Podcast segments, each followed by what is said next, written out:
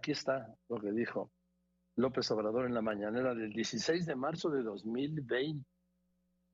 16 de marzo de 2020, cuando todavía esto, vamos, no eran las dimensiones ni jamás, pues, recuerdo lo que declaró en, en abril de 2020 el mismo Hugo López Gatel, subsecretario, diciendo que de llegar a 60 mil muertes sería un escenario catastrófico.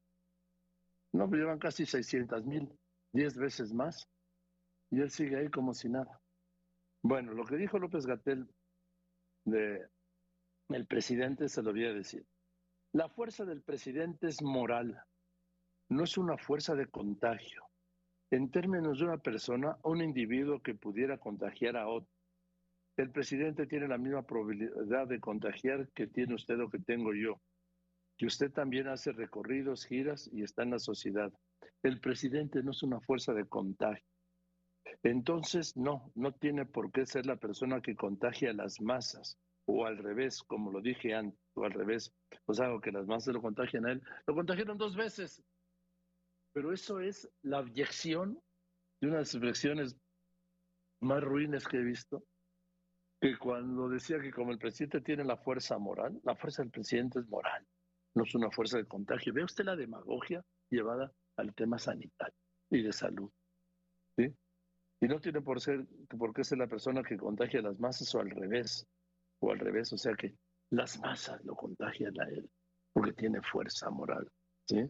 No es una fuerza de contagio. Cayó dos veces el presidente, dos veces. López y López Gatela y sigue en el cargo. Un día tendrán, un día tendrán que rendir cuentas. Tendrán que rendir cuentas sin duda.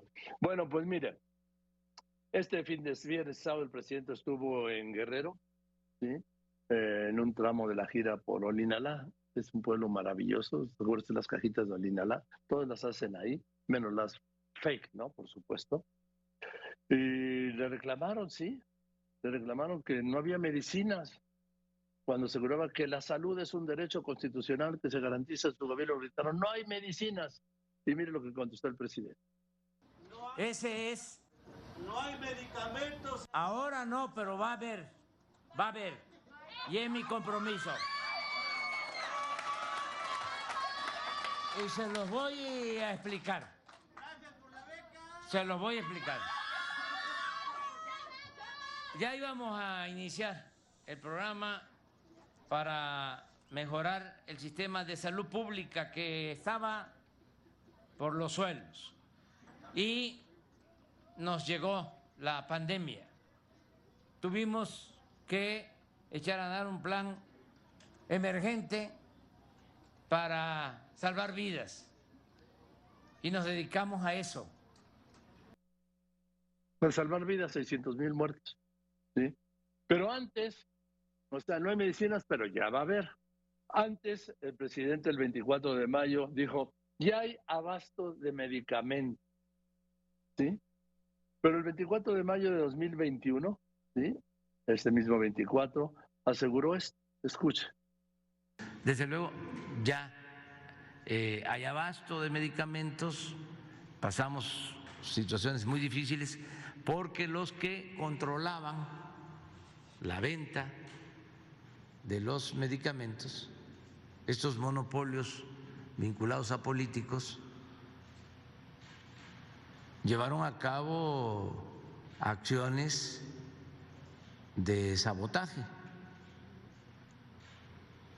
y una campaña en medios en contra de estas eh, decisiones que tomamos.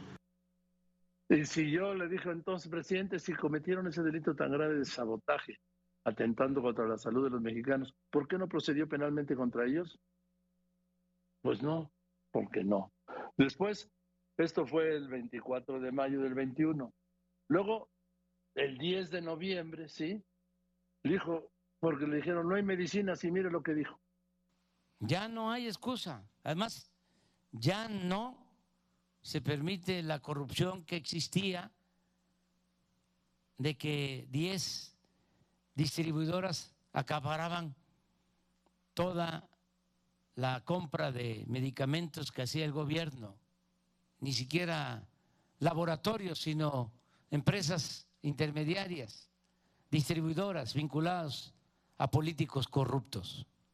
Pero ya tenemos que terminar de resolver el problema del abasto de los medicamentos. Esto es para Juan Ferrer, esto es para el doctor Alcocer.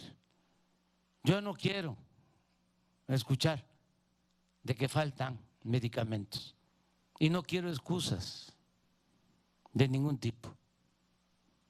No podemos dormir tranquilos. Sí, no hay medicamentos para atender a enfermos. Pues yo creo que sigue sin dormir tranquilo el presidente, y eso que emplazó a Juan Ferrer y al doctor Alcocer, secretario de Salud. ¿Por qué? Porque hace poco, unas semanas, el mismo Juan Ferrer, titular del INSABI, dijo sí, que ya habían comprado las medicinas, pero que no tenían cómo distribuirlas.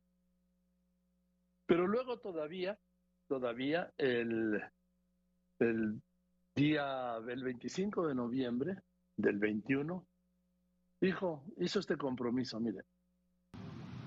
Entonces, ahora vamos a que entre todos, así como se distribuían las vacunas, vamos a distribuir los medicamentos hasta los pueblos más apartados. No van a faltar. Me dejo de llamar Andrés Manuel. Todos, todos, todos. Vamos a entrar. Pero le vamos a ganar a los refrescos y las papitas. Ahí está, le digo, 25 de noviembre de 2021 dijo, me dejo de llamar Andrés Manuel López Obrador, las medicinas van a llegar a todos, a todos, a todos. Este viernes y sábado en Guerrero le dijeron, no hay medicamentos. Ah, oh, no hay, pero va a haber. Cuando está, en, le faltan menos de dos años de gobierno y la distribución que no pudo hacer Insabi se la dio a Birmex, que es una empresa de, del gobierno, de la Secretaría de Salud, que puso al frente un general en retiro. Pero ha sido imposible hablar con el general en retiro. No hay modo de que le conteste a uno. ¿Por qué? Pues porque los militares y marinos no están acostumbrados a, a, a, rendir información o, o a ser entrevistados o dar información con los reporteros. No, no están educados así además. Entonces, por eso he buscado al, director del Aeropuerto Internacional de la Ciudad de México, es un desastre. No, no da entrevista. He buscado al general en retiro de, encargado o director de Birmes, lo nombró el presidente. No, él no da declaración. Pero tampoco reparte las medicinas, presidente. Así que alguien está tomando el pelo o, o están en un incumplimiento. Porque que yo veo que todos los dicen, y con ustedes el ciudadano presidente de los Estados Unidos mexicanos, Andrés Manuel López Obrador. ¿Se acuerda cuando dijo el 25 de noviembre de 2021 que si no había medicinas se dejaba? Me dejo de llamar Andrés Manuel. Bueno, pues ahí está el compromiso.